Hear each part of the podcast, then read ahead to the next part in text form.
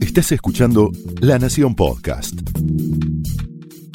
A continuación, Pablo Sirven explora el costado más personal de las figuras más importantes en Hablemos de otra cosa.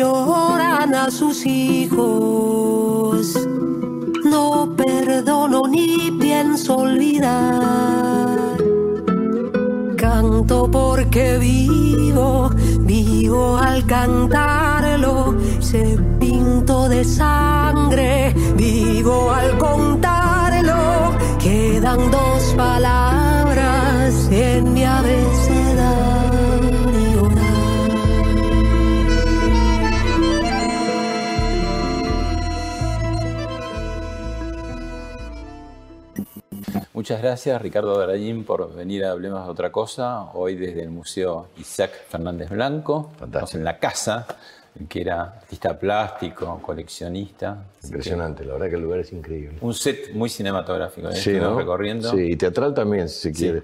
Eh, como parece una tamara, ¿no? Que la gente acordás? vaya, ¿no? Sí. ¿Por qué el boom de 1985? Ahora que están pasando semanas y semanas, ¿no? Y no cesa y sigue y siempre va teniendo como nuevas situaciones y polémicas y bueno, pero el público sigue yendo tanto al cine como en la plataforma, ¿no? ¿Por Sí. qué?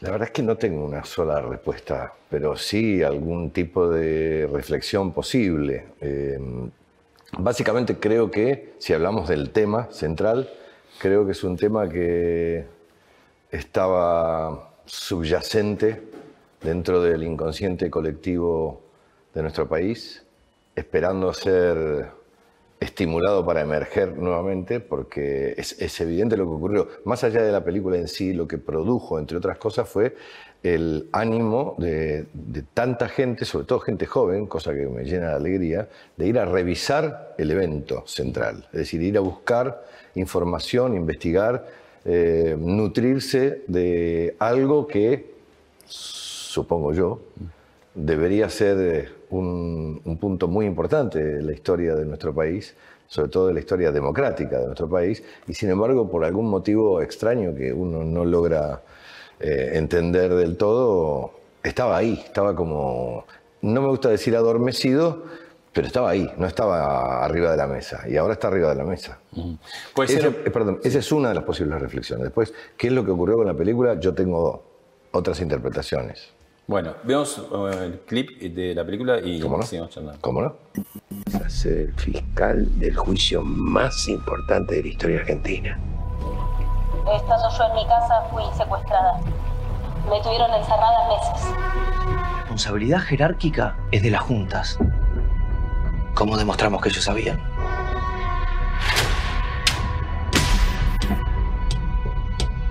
Esta es nuestra oportunidad. Cuídate, Julio. Cuídate. Vas a meter preso a Videla. A todos los responsables. Lo único que te digo es que hay poco tiempo y solo no vas a poder. ¿En cuántos juicios estuviste? Ninguno. El 90% de los funcionarios de la justicia no quieren saber nada con este juicio. 99.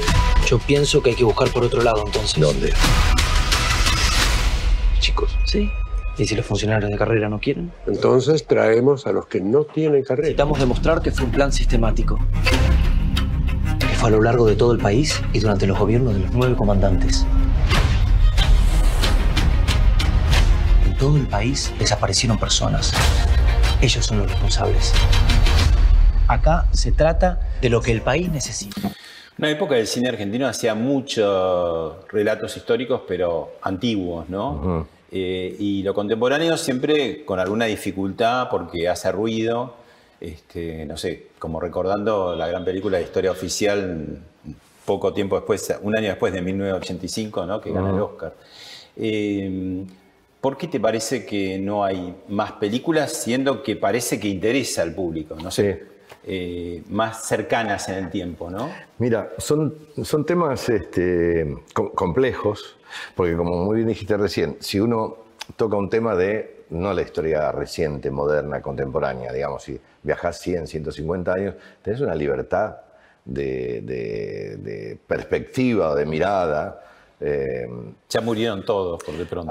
Por lo pronto no tenés testigos presenciales. Eh, en el caso de, nuestra película, eh, tuvimos que ser muy cuidadosos en muchos sentidos. El primero de ellos, y, probablemente de ahí surjan algunas de las polémicas posteriores, que curiosa y paradójicamente vinieron mucho más del lugar menos esperado, los radicales. Claro, tiene que ver con que es muy difícil encarar un, punto de nuestra historia reciente tan importante, tan importante, con, personas, no me gusta hablar de personajes en este caso por la proximidad, eh, que realmente tuvieron un trabajo muy complejo, muy arduo, eh, buscando la manera, y esto sí es algo que siempre tuvimos en cuenta, de no aportar de ninguna manera a la famosa grieta, mm. a tratar de no ser tendenciosos en ninguno de los aspectos porque sabíamos que la historia que queríamos contar,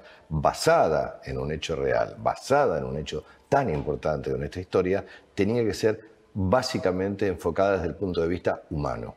Es decir, lo que nos importaba era contar esta historia, qué pasó con esas personas que tuvieron de frente semejante titánica tarea en un contexto que no es el actual y que ahora, gracias a que todo el mundo fue a revisar, recordamos y revivimos esos momentos tan complejos y controversiales. Eh, lo difícil era atravesar esta historia contada desde el punto de vista humano, eh, sin caer en la tentación de ninguna de las tendencias. Esto es lo que yo creo ha provocado algunos reproches o críticas o... Claro, por ejemplo, los radicales este, extrañan que no aparezca más Alfonsín. En mí, en memoria de veterano, digo, es que Alfonsín dio la orden y no apareció más. Yo no sé si hablaba en los despachos cerrados, seguramente hablaría mucho del tema, pero no estaba panfleteando el tema, diciendo acá yo me mando, este, soy el valiente que voy a hacer esto. Hay frases, mira, yo creo que el guion es inteligente por muchos motivos. Uno de ellos es que tiene frases que son como mojones dentro de la historia. En un momento determinado, eh, el personaje que hace Alejandra Fletcher, que es mi mujer, le dice a Estracera, interpretada por mí, en un momento determinado de mucha, eh, de mucha preocupación, le pregunta, ¿qué te dijo el presidente? Y, esta tercera contesta, nada, nada, simplemente me dijo, ah, sí, al final, me dijo, estoy ansioso por escuchar su alegato. ¿Eso te dijo? Dice, sí, perfecto. ¿Por qué dice el perfecto? Porque es la independencia de poderes. Si hay algo más importante que esa frase en este momento de la actualidad de la Argentina, que alguien me lo subraye. Si eso es la desaparición de la importancia del presidente en ese momento, que alguien por favor me lo aclare. Eh, pasó por, hablamos de otra cosa, el historiador y escritor eh, Pablo Gerchunov, el autor de Planiferio Invertido, que es la biografía de Raúl Alfonsín, y dijo esto sobre 1985. A ver. ¿Viste la película? Vi la película, 1985. Eh, me gustó mucho. Me gustó mucho y me, gusta tanto, por un lado me gustó mucho, por otro lado me gusta que la vea mucha gente y me gusta que la vean los jóvenes. Eh, y en ese sentido es una, una película para mí conmovedora. Eh, y ojalá dure mucho tiempo y ojalá gane algún premio como ganó la historia oficial en los comienzos de la democracia, de, la democracia ¿no es verdad? Coincido plenamente con lo que decía. Si hay un realmente valor elevadísimo en todo este caso es eh, cuál es la llegada que tiene con la gente joven.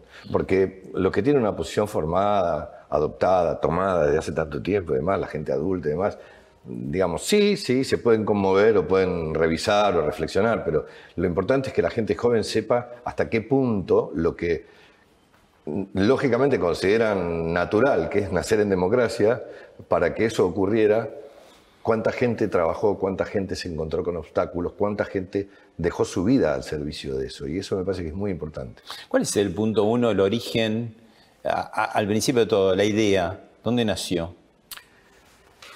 La idea, mira, yo creo que la idea nació en la cabeza de Santiago y de Mariano de alguno de los dos. Santiago Mitre, que es el director, y Ginás, que es el guionista, ¿no? Sí, son los dos guionistas. De la, eh, yo creo que por ahí anda la cosa. Después yo tuve una conversación con él. Estábamos, cuando hicimos la cordillera con Santiago, estábamos, hacíamos bromas con respecto a, bueno, qué es lo próximo que hacemos y demás.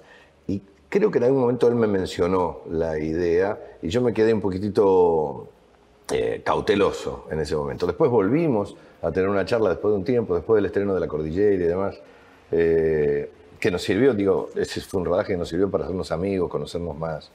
Y mm, un buen día estaba en casa, creo que vinieron a comer él y Dolores o algo así, y me planteó, me dijo, ¿cómo ves hacer eh, una película, desarrollar la historia de lo que fue el juicio a las juntas? ¡Bum! Fue como una patada en el pecho, me tomé un tiempo, le dije, me parece una bomba.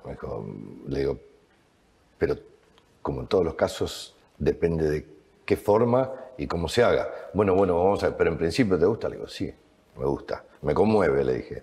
Me gusta sería lo siguiente, porque estoy acostumbrado a que hay muy buenas ideas, pero después cuando intentás desarrollarlas o tener una, una, sinopsis, una síntesis o empezás a palpitar hacia dónde va y de dónde viene, a veces te desilusionás. En este caso fue todo lo contrario. ¿Y cuándo decidí ser eh, coproductor? Bueno, cuando empezamos a charlar y leí la primera versión, que ya me gustó mucho porque entendí claramente hacia dónde iba, había mucho trabajo por hacer, pero ya estaba perfilada la dirección, este, empezamos a. Eh, no nos tenemos que olvidar que esta fue la primera película hecha en pandemia, o sea, nos Toda la, filmaron en pandemia. Toda, en pandemia, con protocolos sanitarios absolutamente inéditos. Eh, fue una, locura, una locura. Estábamos muy asustados, porque no sabíamos cómo iba a ser, nunca había ocurrido, por lo menos en nuestro país. Este, también es cierto que nosotros fuimos de los que tuvimos un, digamos, una pandemia muy prolongada, por decirlo de una forma amable. ¿Y en el equipo como que, que tuvieron alguna consecuencia? Tuvimos dos o tres eh, incidentes a lo largo de... Bueno, por empezar, yo eh, me contagié COVID eh, la semana anterior a comenzar el rodaje, lo que hizo que tuviéramos que postergar 10 días el inicio. Este, después hubo otros casos de algunos compañeros de técnica y demás, pero los pudimos sortear porque lo teníamos previsto. Pero era un hecatombe. Cuando surgía un positivo, automáticamente había que revisar con quienes había estado en las últimas, bueno. Y los testeos continuos. Y los testeos todos los días, testeaba, todos los días.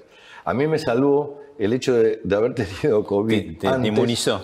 Que de alguna fui uno de los pocos dos o tres que tuvieron, nos, gastaban bromas. Yo era S90, que quiere decir que estás eh, semi-inmunizado por 90 días, que era lo que iba a durar el rodaje. Así que todos hacían testeos todas las mañanas y yo no. Eh, cuando te traen la idea, primero Mitre y Ginás, después vos ves el primer no, guion. Mitre me la trae. Mitre, bueno. Ves el primer guion, te gusta, bueno, hay cosas para corregir.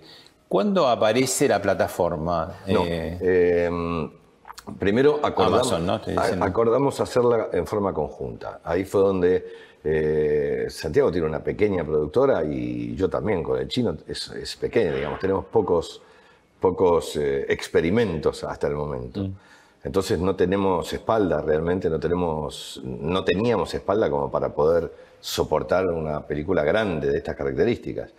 Eh, ya empezamos a hablar con, Axel, que tiene su productora, ya nos juntamos y nos dimos cuenta de que era más llevadero que tres productoras pudieran encarar una película grande.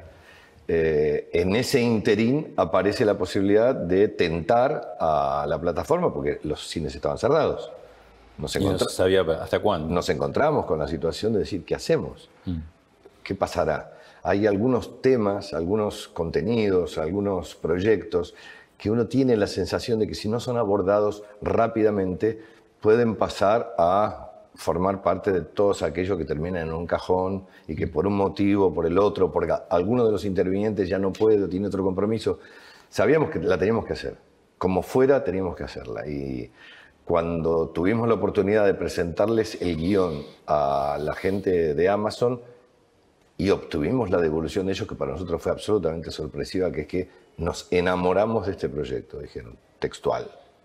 Nos encanta esta película. Raro en, eh, en principio porque es una cosa muy argentina. Ahora bien, nunca hubo un juicio a militares después de una dictadura en el mundo. Ahí es la parte que Yo- universaliza un poco el tema. Yo creo que ellos le vieron ese perfil, vieron algo que nosotros a lo mejor no supimos ver en, en su momento y explicaría un poco el porqué del entusiasmo de ellos, aparte de que hay dentro de lo que es la estructura de Amazon, hay algunos argentinos, gente que sabe, y latinoamericanos que saben perfectamente, no solo de la historia de la Argentina, sino también de qué significó el juicio a las juntas.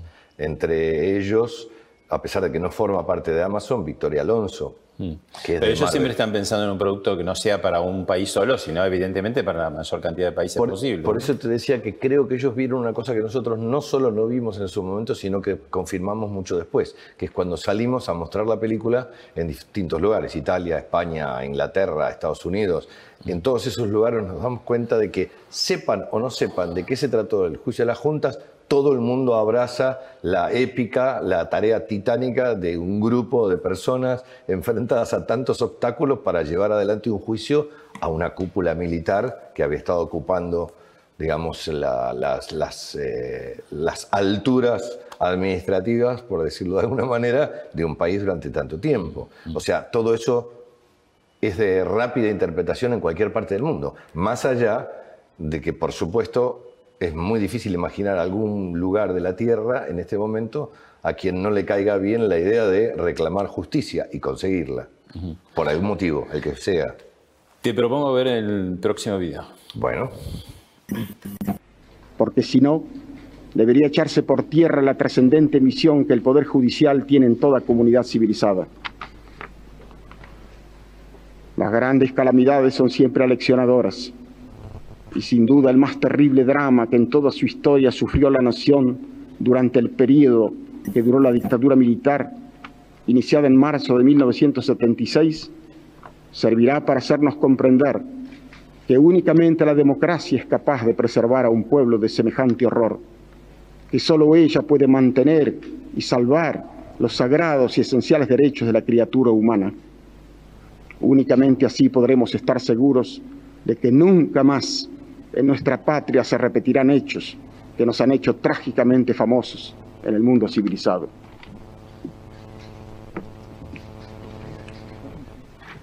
Vamos a entregar el informe.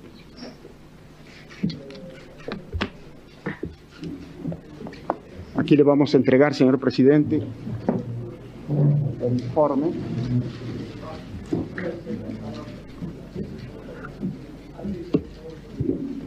Y las carpetas anexas. Yo creo que lo que ustedes han hecho ya ha entrado en la historia de nuestro país. Constituye un aporte fundamental para que de aquí en adelante los argentinos sepamos cabalmente, por lo menos, cuál es el camino que jamás deberemos transitar en el futuro, para que nunca más el odio, para que nunca más la violencia perturbe, conmueva y degrade a la sociedad argentina.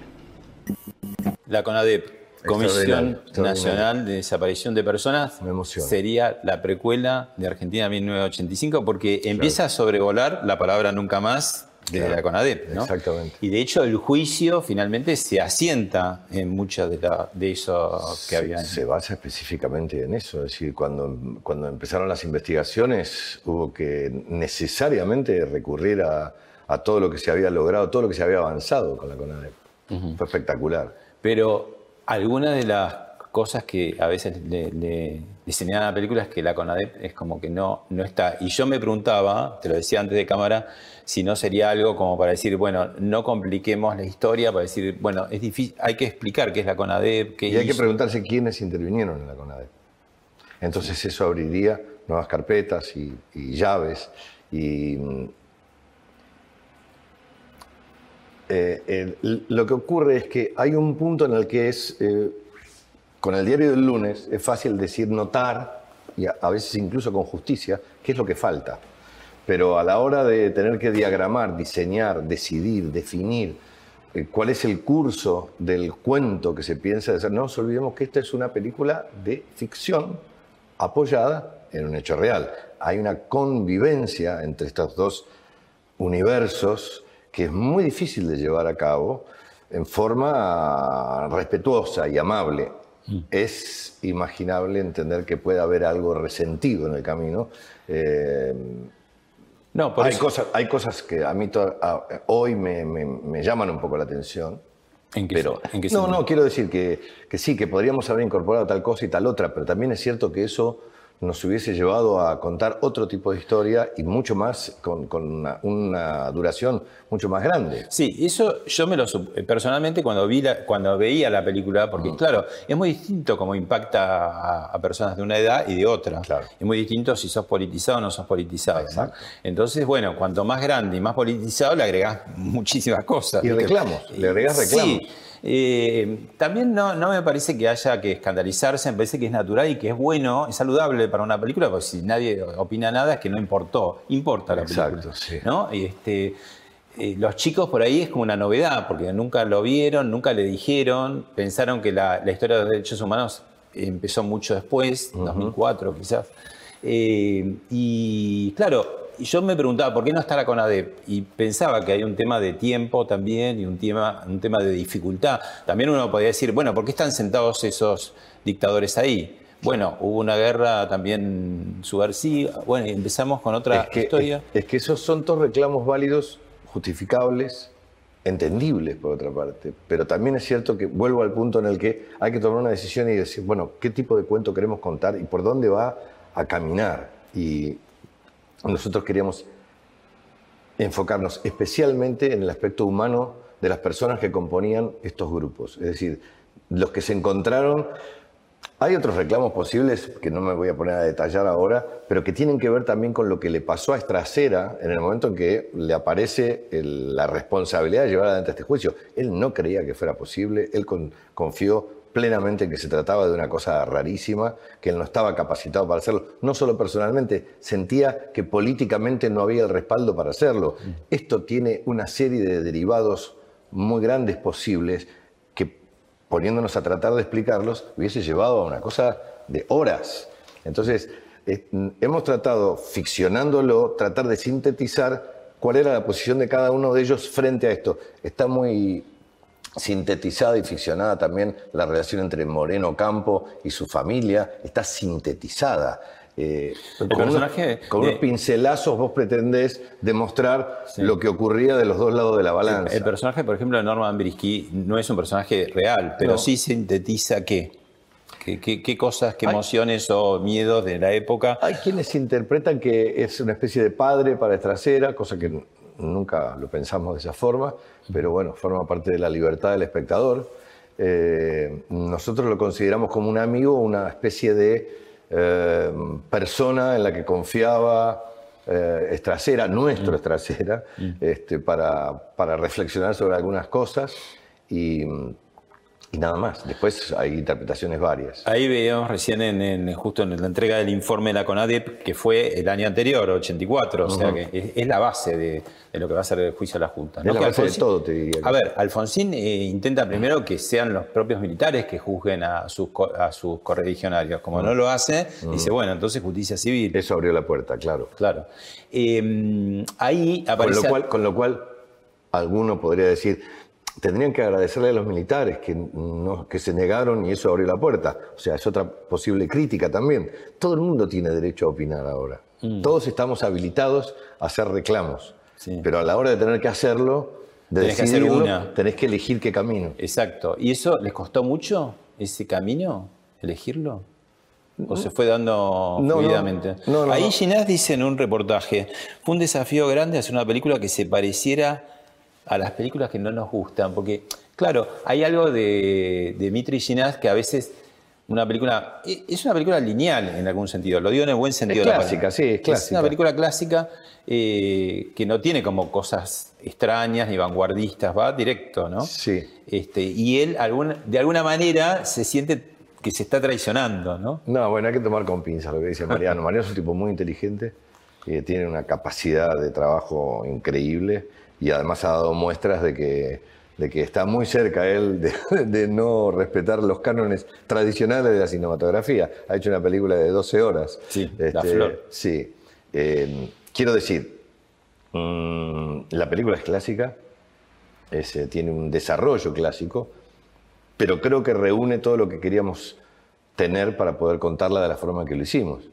Que insisto, nos interesaban las personas que componen estos personajes para contar esta historia. Aparece en este video de CONADEP precisamente el que era ministro del Interior de ese momento Alfonsín, Antonio Trócoli. Sí. Y en los últimos días, las últimas semanas, muchos este, radicales y hasta parte de la familia quedaron un poco como tocados porque, claro, Y hay una razón. parte de su discurso de la tele, no está todo. Y quedaron tocados y con razón. En ese caso específico, Trócoli además formó parte de lo que fue la Coradep, es decir, fue parte activa, con lo cual es absolutamente razonable y entendible que se sientan tocados u ofendidos. Me pongo en el lugar de ellos y los entiendo perfectamente. Lo que hay que entender, y vuelvo a, a que esta es una película que necesita hacer una fusión entre ficción y realidad y para, digamos, aumentar o alimentar la cantidad de incertidumbres y de dudas que tenía Estracera a la hora de tener que aceptar semejante titánica tarea, esa parte, esa parte de su declaración, solo esa parte, era funcional. contribuía, era funcional a que Estracera estuviera convencido de que no había un apoyo político y demás. Pero les pido que por favor entiendan, si es posible, que es bastante difícil, que fue solamente en función de alimentar la parte ficcionada de lo que eran los monstruos que tenía Estracera en su cabeza en ese momento. Además, no, no hay que descontextualizar porque en ese momento, evidentemente, el gobierno radical tomó una decisión muy valiente a los pocos días con el poder militar intacto. Y evidentemente ha- había dudas de todo tipo, ¿no? Incluso cuando en la película eh, el fiscal que vos hacés, Estracera, como que no le gusta el resultado de que hay distintas penas, ¿no? Porque, por ejemplo, a Fuerza Aérea se le da mucho menos. Y yo entiendo que en ese momento debe haber, incluso en, en el ánimo de los jueces, de alguna manera el tema de Malvinas cerca y de que habían sido, ah, no los que tuvieron campo de concentración, ¿no? Pero quizás la Fuerza Aérea como que era menos, evidentemente, responsable de, de las, la- eh, este, las bestialidades que tuvo el ejército y la Armada, ¿no? Como que no era igual que todos tuvieran la misma pena, ¿no? Es muy difícil tener una mirada lo suficientemente equilibrada y ecuánime como para poder... eh, se puede hacer el trabajo, se puede hacer ese camino de investigación, se podría hacer. un documental. Y bienvenido sea. Eh, pero yo soy un muchacho grande, vos no sé si recordás que parte de la teoría de los dos demonios, que mucha gente la Que mencionaba... eran iguales las violencias. Exactamente, que no eso, eso eh, no. Pero en ese momento no era tan claro al principio, ¿no? Claro. De la democracia. Después sí se vio obvio una violencia del Estado de esa etapa. Pero por eso digo, peor, ¿no? las cosas analizadas fuera de contexto cobran otro tipo de dimensión u otro Y color. más cuando le cargas cosas de ahora, ¿no? Para Exactamente, tienen una representatividad totalmente distinta, pero mucha parte, una gran parte de la sociedad también tenía muchas dudas con respecto a un montón de cosas. Bueno. Este es, ese, es, ese es el universo al que se enfrentaba Estracera, con sus propios demonios, sus incertidumbres y sus miedos, y funcionalmente nosotros tuvimos que elegir caminos que alimentaran eso para, si se quiere, de alguna manera mostrar hasta qué punto el valor y el, Bueno, el el pers- desafío. El personaje de la mamá de, de Moreno Campo, ¿no? Con esas diferencias que tiene en el tiempo y que, Sí.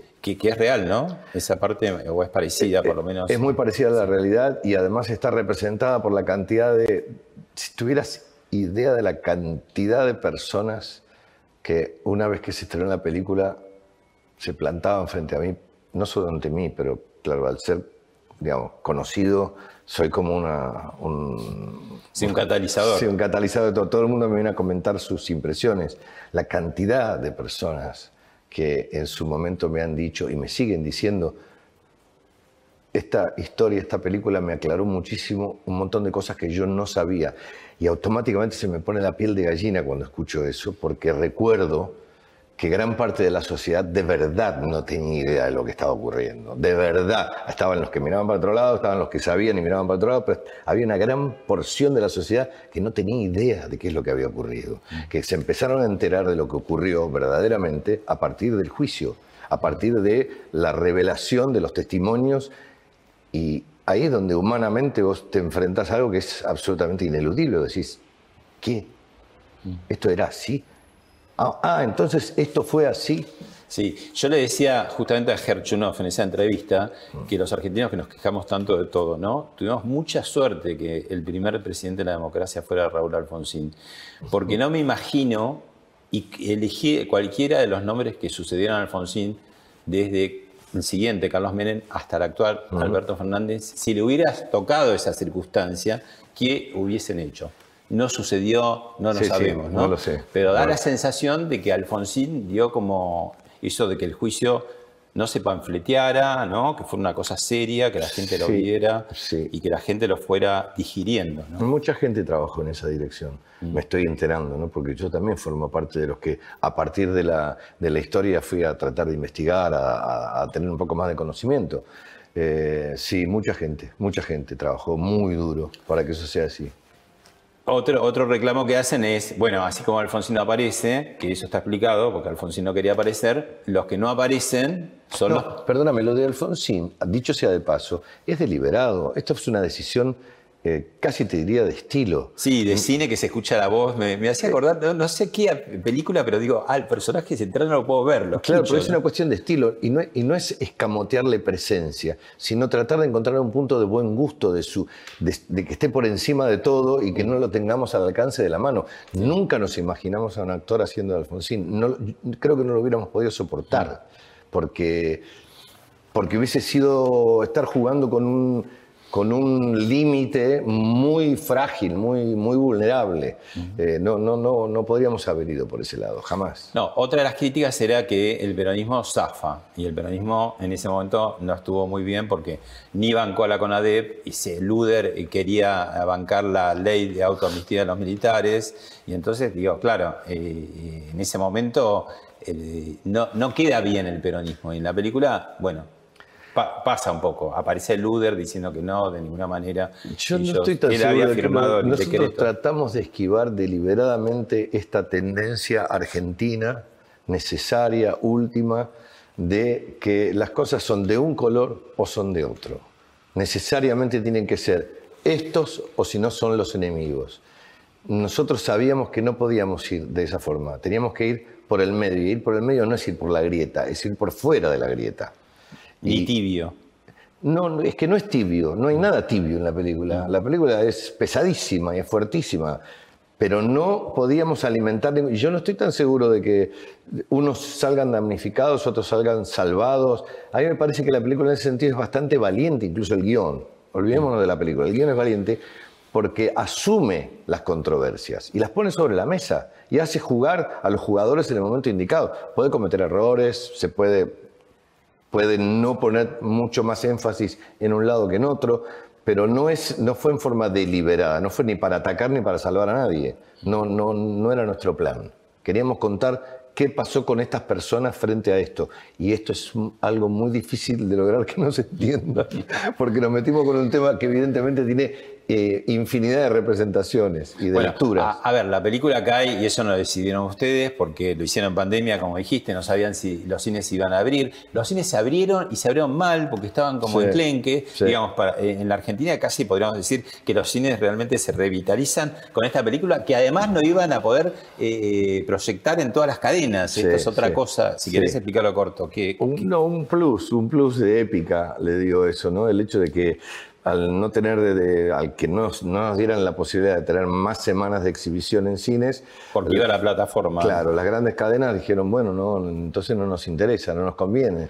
Y, ¿Y por qué no les interesa, no nos conviene, por ejemplo, llenar una semana todo el cine? A lo mejor porque no confiaron en que fuera una, una película que fuera a llenar A los cines, a funcionar. Claro. A lo mejor pensaron que era una de esas que comentabas al principio de, uy, tuvimos muchas películas históricas en la Argentina hechas con el Villiquen. Eh, Sí, por eso yo te decía, eh, ustedes no podían determinar ni la plataforma cuándo se estrenaba y la película vino a caer en un momento donde la justicia civil está muy cuestionada por distintos lados, ¿no? La corte, este, los fiscales, eh, algunos jueces de algunas causas, las recusaciones, digo, eh, hay un oficialismo en este momento que, que tiene como un enfrentamiento muy fuerte, el Consejo de la Magistratura, qué sé yo, y cae una película que reivindica no lo hicieron a propósito, nadie podía pensar que iba, Pero digo, lo que queda eh, en claro, porque desaparecen los personajes políticos, es el juez, y el, este, el fiscal, los jueces, el fiscal y el fiscal adjunto. Entonces, digo, es como una reivindicación de la, La independencia, de la civil, ¿no? la independencia Federal. de poderes. Sí.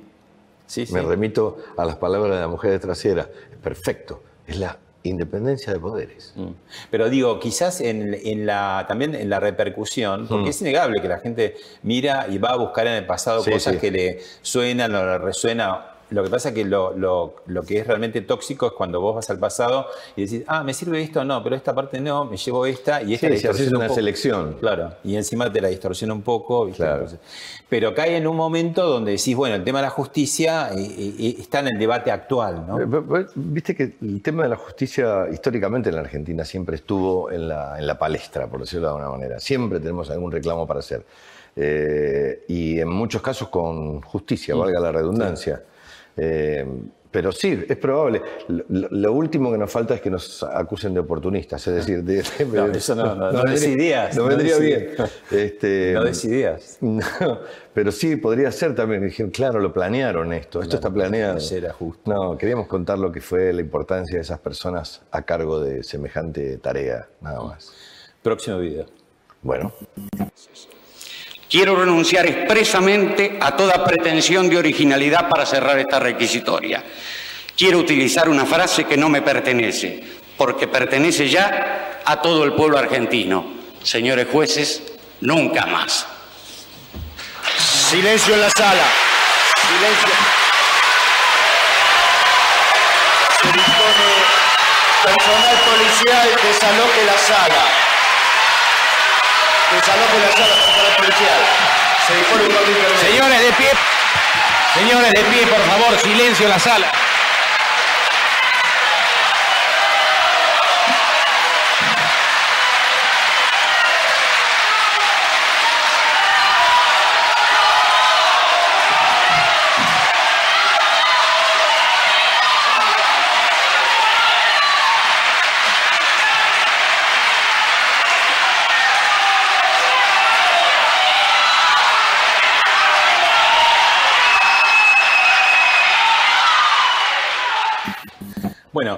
El alegato es el último párrafo y quise dejar toda esa explosión, ¿viste? Porque hay un silencio, dos segundos y explota y después, bueno, los jueces que se desalojen la sala, ¿no? Porque es casi... Y fue un alboroto.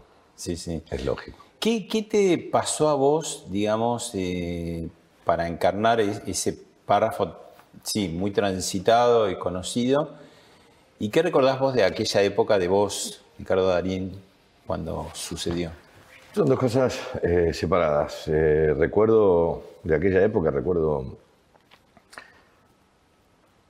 un poco la sensación más clara que tengo es la de la incertidumbre inicial y el entusiasmo que fue ganando con el correr de, de los días y los meses. El miedo a dónde nos iba a conducir, sí. Eh, Esa yo sensación recuerdo- creo que la tuvimos todos, ¿no? Claro, yo recuerdo muy claramente la sensación posterior a la euforia de la recuperación de la democracia, esa alegría absolutamente totalizadora que nos abarcó a todos y, y que nos llenó de, esperanza, de alegría, de iluminación.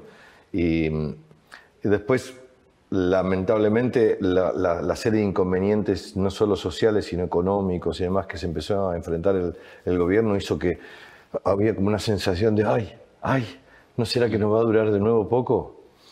E- Eso es lo que más recuerdo. Y la aparición de la posibilidad del juicio, recuerdo que fue así, paulatina y episódica. Eh, y después con respecto a lo que me preguntaste del alegato, ¿qué te puedo decir? Eh, para los actores, tener un texto entre manos eh, de semejante envergadura es un desafío, pero también es una gran tranquilidad.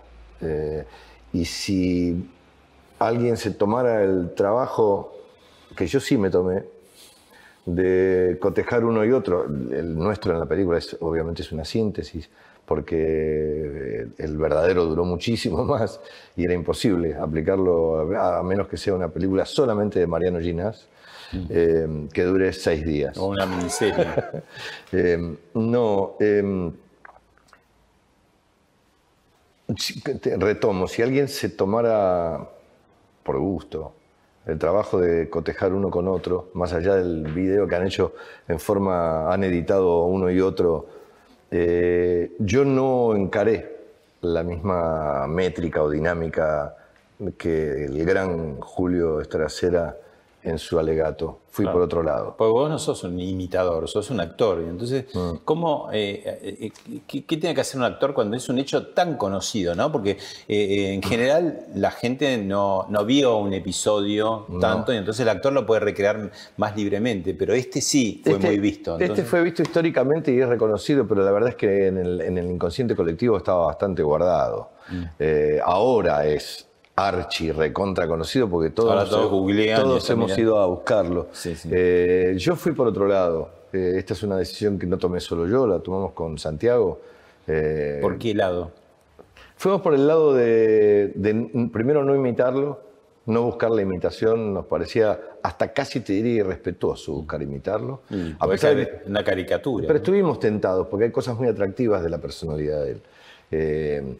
Tomamos algunas cositas que nos parecían eh, funcionales y, y- y que eran alimento para nos- nuestro Tiene trabajo. una cosa de, de- nutritiva. de- de mal humor, que quienes lo conocimos, lo, eh, de temperamento así medio cascarrabia, que vos lo, lle- lo, lo llevas contenido, ¿no? Sí, pero está- está siempre ahí latente, está subyacente. Que en cualquier momento te Sí, puede... pero también era un tipo que tenía un gran sentido del humor, muy ácido, muy áspero, hacía cosas como de un nene de 10 años, hacía chistes realmente muy raros. Estuvimos tentados de poner esas cosas en la película, pero como te decía antes, y por otros motivos, son cosas que te pueden ayudar a, nutrir mucho más un relato, pero también es cierto que demoran y se alejan un poco de cuál es tu objetivo, cuál es la dirección que le querés dar al cuento. Nosotros con el alegato decidimos, en ese sentido Santiago confío mucho en mí, y en muchos otros también. Somos, nos conocemos y, y- y discutimos eh, amablemente, pero discutimos a full las cosas. Y yo le dije, no, me, no, no, no, no- quiero que vayamos por el lado de la imitación. Me parece, me parece que no es lo que nos conviene. Nos conviene tener nuestra propia libertad y tener un espacio de imaginación. Estamos recreando un personaje para la ficción basado en, en una persona real. Seamos respetuosos. Que yo, no, no es que él no quisiera hacerlo, pero no me gustaba imitarlo. Y fuimos por otro lado y en el alegato se nota.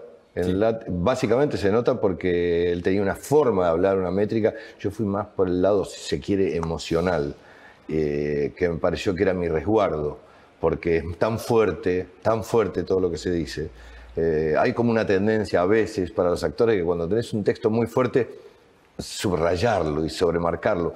Yo soy de los que creen que es al revés. Hay que tratar de, de encontrarle un poco de dinámica más eh, humana o más creíble, digamos. Con El secreto de sus ojos de Juan José Campanella estuviste adentro de lo que fue el Oscar finalmente para esa película, ¿no? Sí. Eh, con esa experiencia anterior, no tiene nada que ver una con la otra, ¿no? Pero ¿qué, qué, qué pálpito esta película va al Oscar, ¿no? Está yendo al Oscar. ¿Qué, qué, qué, qué puede pasar, digamos? ¿Por qué puede ser eh, premiada? ¿Por la, la historia en sí, más que la película? La historia tiene, tiene, tiene elementos que creo que pueden ser atractivos. Ahora es muy difícil meterse en la cabeza de lo que son los votantes y los que deciden. Está tan en manos de otras personas que, que es muy difícil hacer el camino, imaginarlo, pero creo que tiene atractivos la película como para colocarse. Yo soy votante de la academia y recibo y veo películas. Estoy obligado de alguna manera a ver un lote de películas para poder votar. Si no, no puedes votar. No pueden votar las que eh, participan. No. Pero te asignan un grupo de películas para, para que obligatoriamente las veas y a partir de ahí sí poder votar, si no, no puedes votar. Y estoy viendo películas, estoy viendo películas todo el tiempo en realidad. Mi vida es ver películas e intentar hacer otras. Y mm, yo creo que tenemos muchos elementos atractivos. eh, a la hora de, de ver cómo es el panorama de, la- de las, de las otras, ¿no? que pueden resultar atractivos. Pero la verdad es que trato de no hacer futurología porque me parece, primero me parece que es medio piantaboto y segundo porque la verdad es que no sé qué es lo que se va a hacer. Mucha gente habla de eso, mucha gente le pone fichas y dice, uh, sí, claro, pero todo depende de ver cuáles son las otras películas, que es lo que estoy haciendo yo ahora. Estoy y la cantidad de, de- de personas juradas, que son miles. Sí, y además como me dijo, por ejemplo, un, un amigo, un nuevo amigo chileno que conocí en Londres, que vive ahí, eh, Gonzalo, es un tipo de- de cine. Me dijo, mira, en términos de... Él, se enamoró de la película. Fue un promotor en Londres, nos ayudó muchísimo, en muchos sentidos. Y mm, se enamoró tanto de la película, me dijo, en una sobremesa de una cena, me dijo, mira, es imposible que quien vea la película no la abrace y, y se enamore de ella, porque la película tiene de todo, que toca resortes eh, emocionales tan profundos y demás. Yo, Lo, que, lo, lo difícil acá es lograr que la vean, lograr que los, los votantes la vean. Y parece ser que es esa, ese es el truco. Pero vos acompañándola ya pudiste ver distintos públicos extranjeros, Estados Unidos, Sí. Venecia, eh, Londres, ¿no? Italia, España, eh, Inglaterra y Estados Y Unidos. en general produce esa situación. Es impresionante lo que ocurre, porque además, eh, por- un poco por lo que te decía al principio, esta, esta necesidad, este reclamo de justicia permanente por distintos motivos en todas partes del mundo está ahí, está ahí. Entonces es una tecla que si la pulsás, la gente enseguida se, se sube a ella, se la abraza. Eh, se cometen atrocidades en todas partes del mundo, incluso en las democracias más desarrolladas del planeta se cometen atropellos. El ciudadano, lamentable y tristemente, está acostumbrado a ser atropellado por múltiples motivos. Entonces, un aparato, un grupo de personas reclamando justicia en nombre de toda una sociedad eh, es, eh, de recorrido universal en ese sentido. Nosotros nos sorprendió lo que pasó en Venecia la primera vez, fue muy fuerte, realmente muy fuerte. El 75-80% de la composición de la audiencia eran extranjeros. Eh, y la verdad es que yo no sé si viste, tuviste oportunidad de ver el videito de lo que nos ocurrió a nosotros. Sí, el aplauso. No, podíamos, no pero no nosotros paraba, no podíamos parar de llorar, primero porque fue la primera vez que vimos la película con gente, con mucha gente. Pero además todas esas personas, el 80% eran extranjeros, que era una gran incógnita nuestra. ¿Qué pasa con esta historia hiperlocalista cuando empieza a caminar por calles de otros países? Y la respuesta fue de una contundencia que nos conmocionó. Al recibir el Astor eh, en Mar del Plata, en el festival, dijiste, estamos acostumbrados a pegarnos a nosotros mismos, a no hacer foco en las cosas buenas que tenemos. ¿Y por qué te parece que se agravó, digo, en las últimas décadas y media o, o más, estamos como siempre como peleando, ¿no? Que, bueno, pelear un rato está bien, pero en un momento decir, bueno, paremos y arreglemos algo, ¿no? sí. Eh, Es como que la pelea se, no sé si el tema de las redes sociales también lo acentúa un poco, ¿no? Y las redes son, tienen un costado muy perverso, ¿no? Es esta cosa de. Se parece mucho a tirar la piedra y esconder la mano, lamentablemente. Eh, porque, como toda respuesta, eh, tenés a veces, podés tener la, la sensación o la, la- reacción de querer contestar y te das cuenta automáticamente de que contestando lo único que haces es multiplicar el efecto. Vos te ganas un título ya. Este, cuando, cuando contestás algo, te ganas un título. En el acto. Sí, sí, sí. En el acto. Entonces, sí, sí, yo creo que vivimos en una era eh, en donde la inmediatez de la información hace que también la inmediatez de las redes produzcan un barullo. Eh, eh, yo creo que nosotros, yo no sé si las peleas son más profundas ahora que antes, habría que viajar mucho en el tiempo e investigar bien.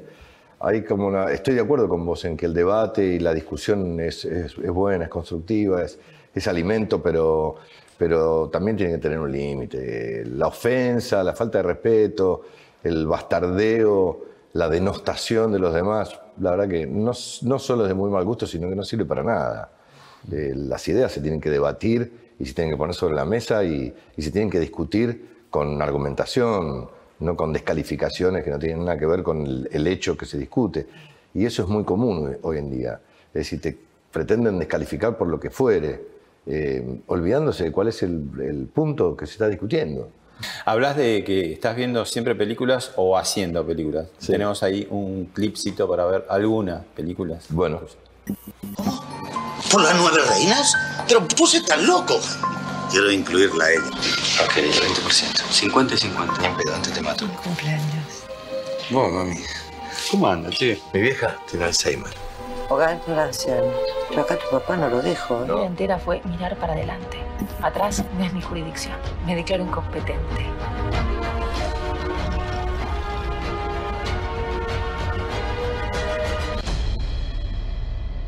¿Cuánta gente vive en la vía? No se sabe, no hay un censo. Esto no figura ni en el mapa. La gente que vive ahora acá son los que primero van a ocupar los departamentos cuando se construyan.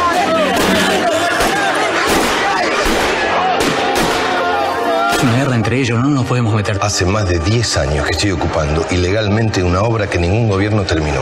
Si no queremos que nos pase lo mismo, tenemos que hacer algo ya.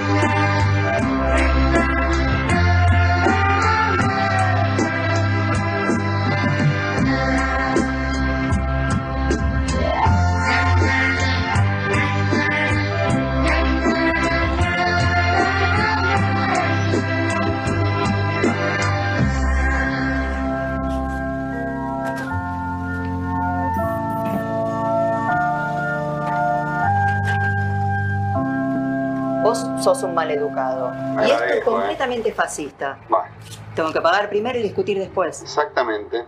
Hasta que no pase una tragedia no van a parar ustedes.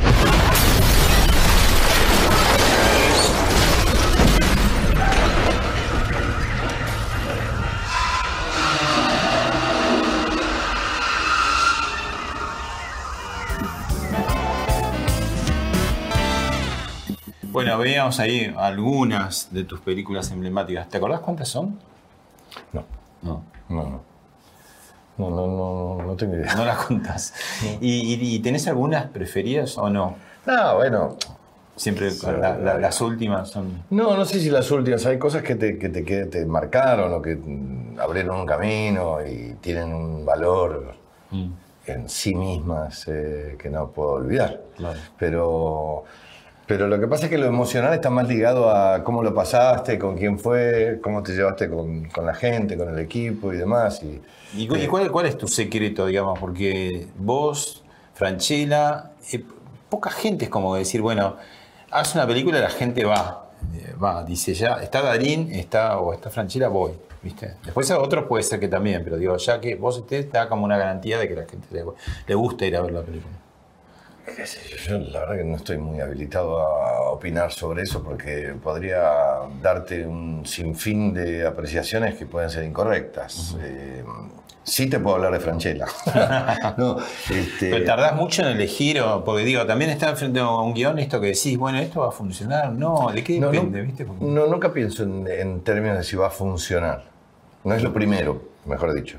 Lo primero es si la historia me va, me funciona a mí, si, si me, a- me resulta atractiva o es este, emocionante o movilizante. Si vos te O el solo hecho de que pueda ser muy divertida también puede ser. o, o muy dura. Es decir, de- después evalúo la posibilidad de si yo estoy adentro o no. Y después podés llegar a pensar, ¿esto le gustará a los demás? Pero eso es después. ¿Y para eso tenés que leer muchos eh, guiones o sos Leo. afortunado y te, te encontrás rápido con las historias que Leo, leo, leo mucho. Igual soy muy afortunado. Soy un tipo, siempre tuve mucha suerte, en todo sentido. Eh, la suerte más grande que tengo en este momento, en términos profesionales, es que yo sé que no soy evaluado solamente por el último trabajo. Hay como una, hay como un permiso, una cierta misericordia en el sentido de que, bueno, a lo mejor en esta no estuvo tan bien, pero en la otra sí. ¿Va a decir que los radicales te van a perdonar esta vez? No sé, lo del tema de los radicales no, no, no, no, no lo puedo terminar de entender. Ojalá algún día lo pueda. Bueno, ¿y qué es lo próximo? Si se puede saber. Tengo varias cosas, pero todavía no, no, estoy muy definido en ninguna de ellas. Lo próximo, yo sigo haciendo teatro siempre, siempre. ¿Estás con Escena de la Vida Escena de la Vida Conyugal. De gira, con Andrea Pietra. Sí, lo perdimos a Lino en el camino, a Lino Patalano, cosa que, de la que todavía no me repuse. Fue un shock que todavía me dura. Pero tal vez por eso mismo es que vamos a seguir con, con escenas, porque era su su chiche, ¿no? su, su, obra así que lo movilizaba mucho. Él nos acompañó en muchas partes del mundo, eh, siguiendo la obra y, y, acompañándonos a nosotros. Este, y tengo proyectos, tengo un proyecto de miniserie, tengo proyectos de películas. Este, además, lo que me sumó mucho trabajo es el tema de la productora. Es decir, ahora no se trata solamente de que intervenga o no como actor. Puedo estar subido a un proyecto sin, sin estar a cargo de ningún personaje, es decir, como productor. La última, eh, ¿dije a una plataforma Argentina 1985 para encarar con más confianza a otros productores, otros realizadores, otros actores temas de la Argentina, por decirlo de alguna manera, contemporánea? Ojalá, ojalá sea así. Eh, ojalá se animen, se atrevan y, reúnan las condiciones necesarias para hacer un buen trabajo, que creo que es lo que hicimos nosotros, hicimos un buen trabajo.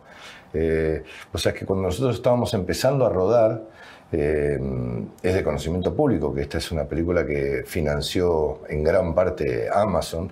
Nosotros reportábamos con parte del material que íbamos grabando, que íbamos rodando.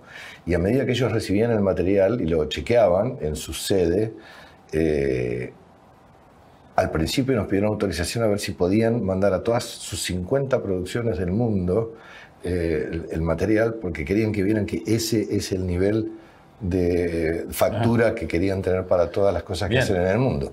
O sea, ya teníamos claras señales de que lo que estábamos realizando en términos cinematográficos tenía una factura elevada, digamos, de buen nivel. Entonces, eh, yo creo que sí, que abre una puerta a que la gente se atreva, a que las productoras se atrevan eh, y hay que cuidar mucho el nivel, porque afuera no se perdona eso. Nosotros, a lo mejor por un tema que nos gusta, podemos perdonar que haya ciertas desprolijidades o alguna cosa, pero afuera eso no se perdona. No, si no tienen nivel así... Afuera no, no discuten como nosotros, sino directamente no, no va.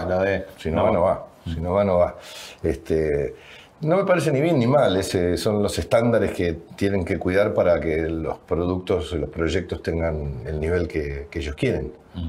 Eh, y bueno, en, función de lo que ocurrió en el mundo del espectáculo, a partir de la pandemia y de lo que todos sabemos que ocurrió con los cines y con lo farragoso que fue volver al ruedo, al circuito, eh, la importancia de la aparición de las plataformas, financiando proyectos individuales de una productora o de otra, es para considerarlo, porque son lo que nos permitió pensar en que se puede seguir y hay que barajar y dar de nuevo. Gracias, Ricardo. Por favor, un placer, como siempre. Gracias a vos.